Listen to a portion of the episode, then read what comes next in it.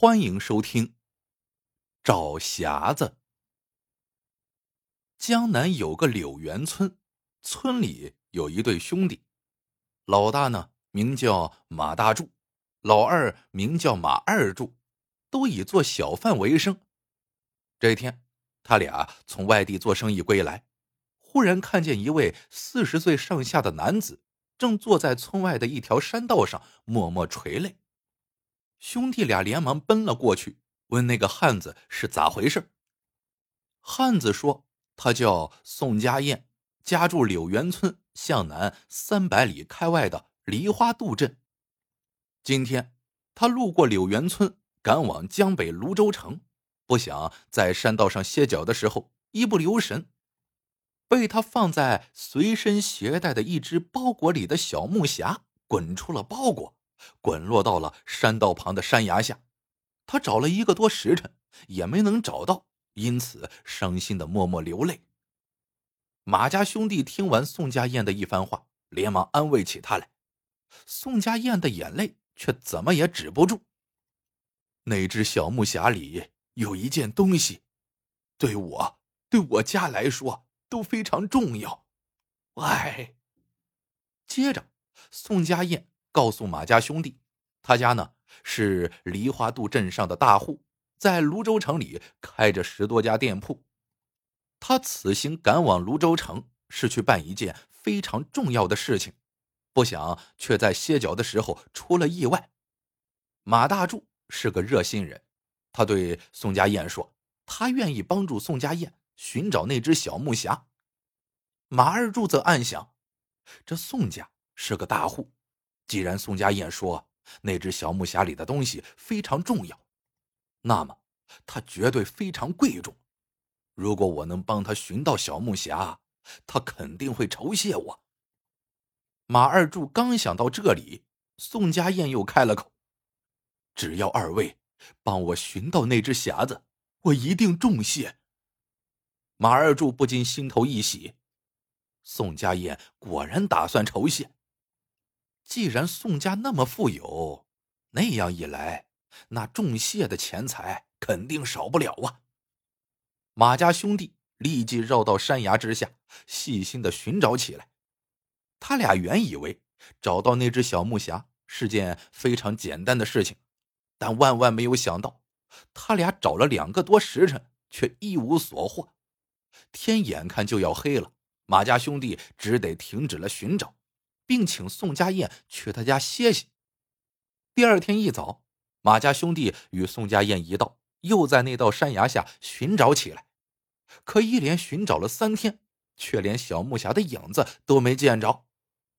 第五天早上，宋家燕向马家兄弟告辞，并无奈的说：“看来那只木匣寻找不到了，我只得硬着头皮赶往泸州城了。”唉。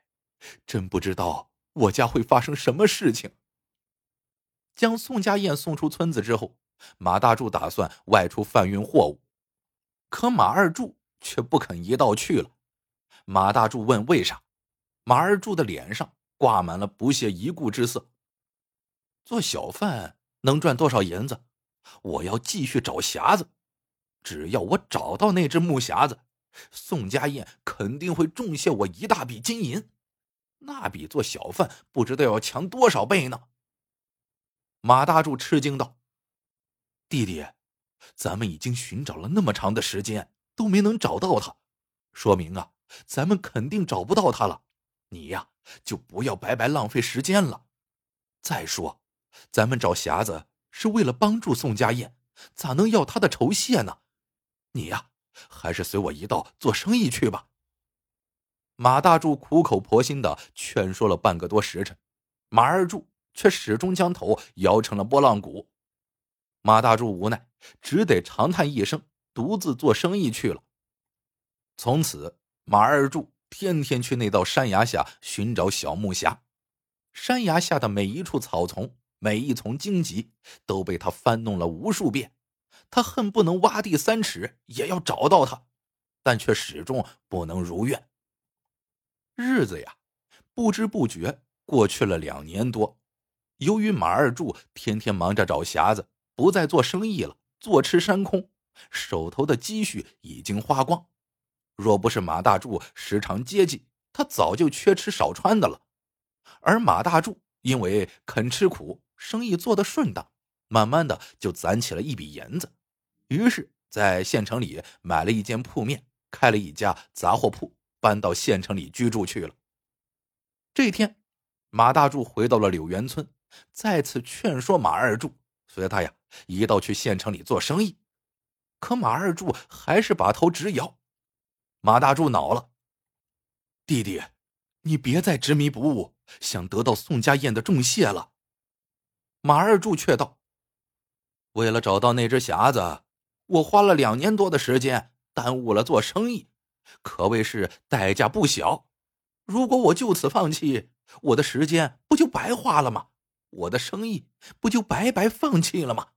不，我一定要找到他，换来宋家燕的重谢。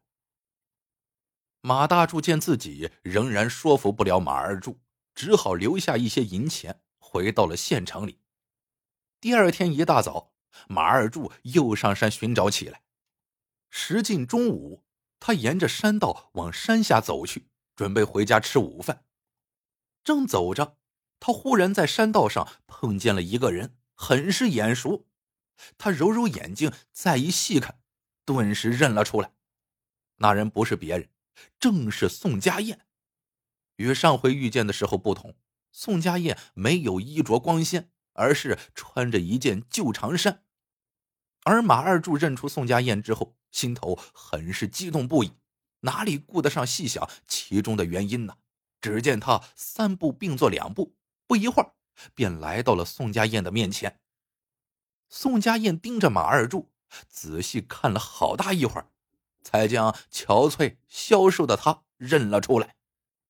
宋家燕对马二柱说：“今天呀，他因为走亲戚路过柳园村，不想又碰到了你。”马二柱则告诉宋家燕说。他如今仍然天天上山寻找那只小木匣。宋家燕大吃了一惊，连忙劝说马二柱不要再继续寻找了。马二柱却说：“不，宋兄，我一定要继续寻找，并且肯定能够寻找得到。”宋家燕摇摇头，正要走开，马二柱急了，追问道：“宋兄，两年多前你所说的重谢那句话？”还算不算数？宋家燕没好气道：“算数。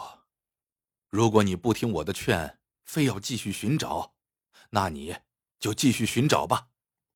如果你找到了，我愿意倾其所有答谢你。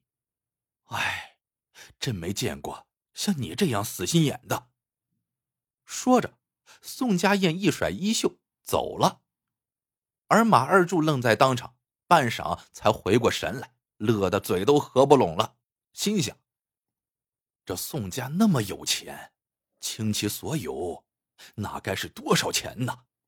虽然不知道我还要为此花费多少时间和精力，但那也值了呀。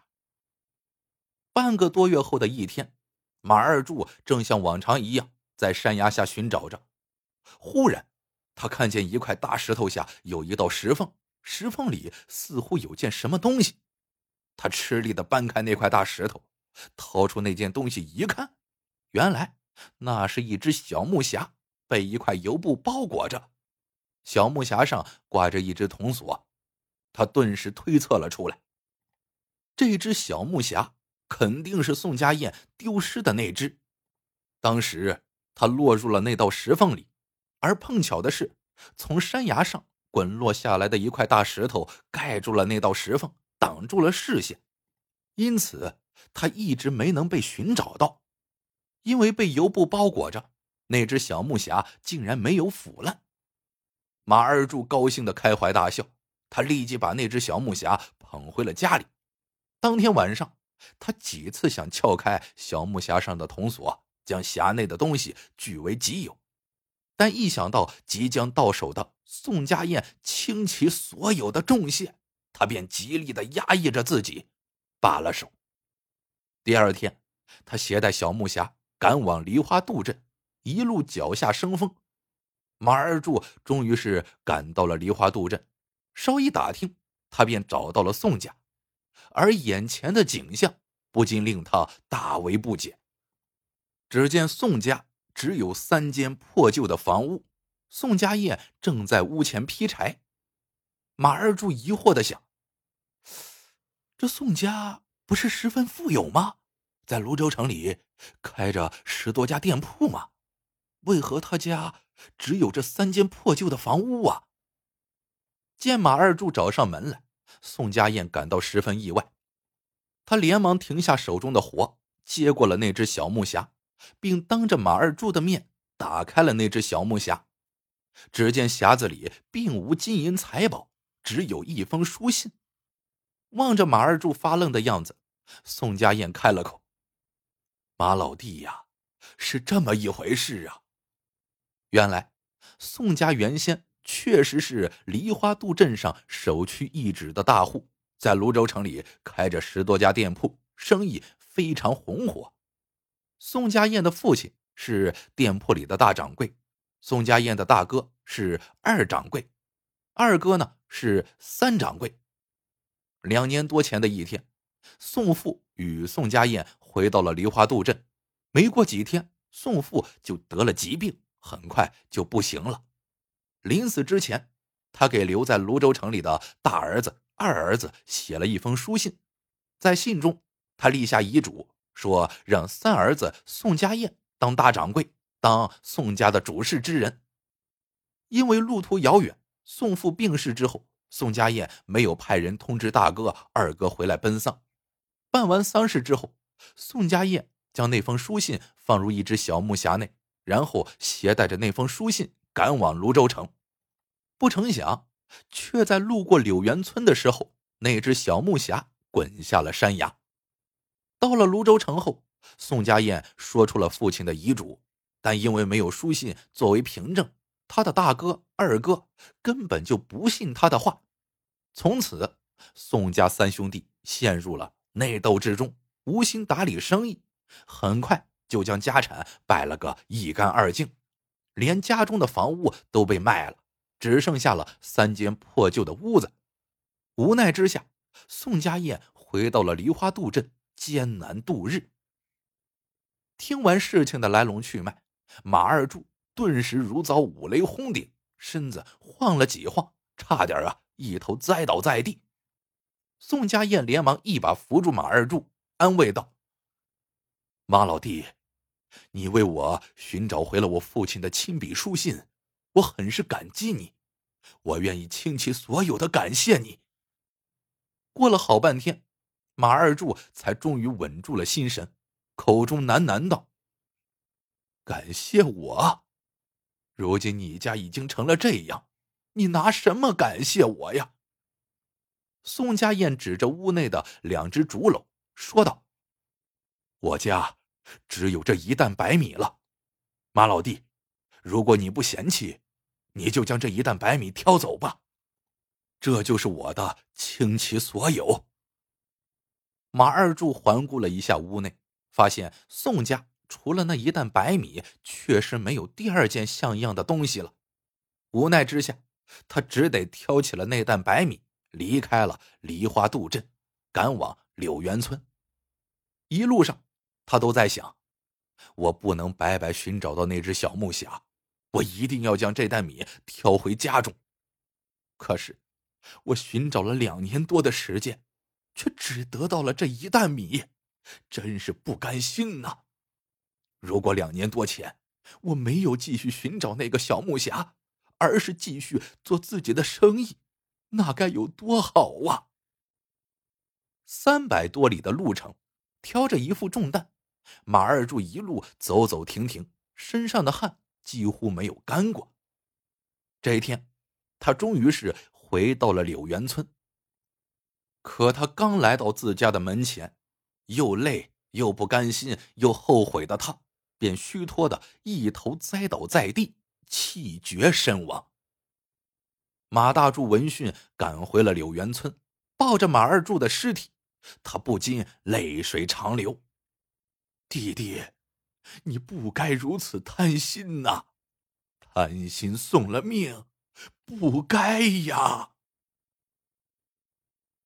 故事到这里就结束了。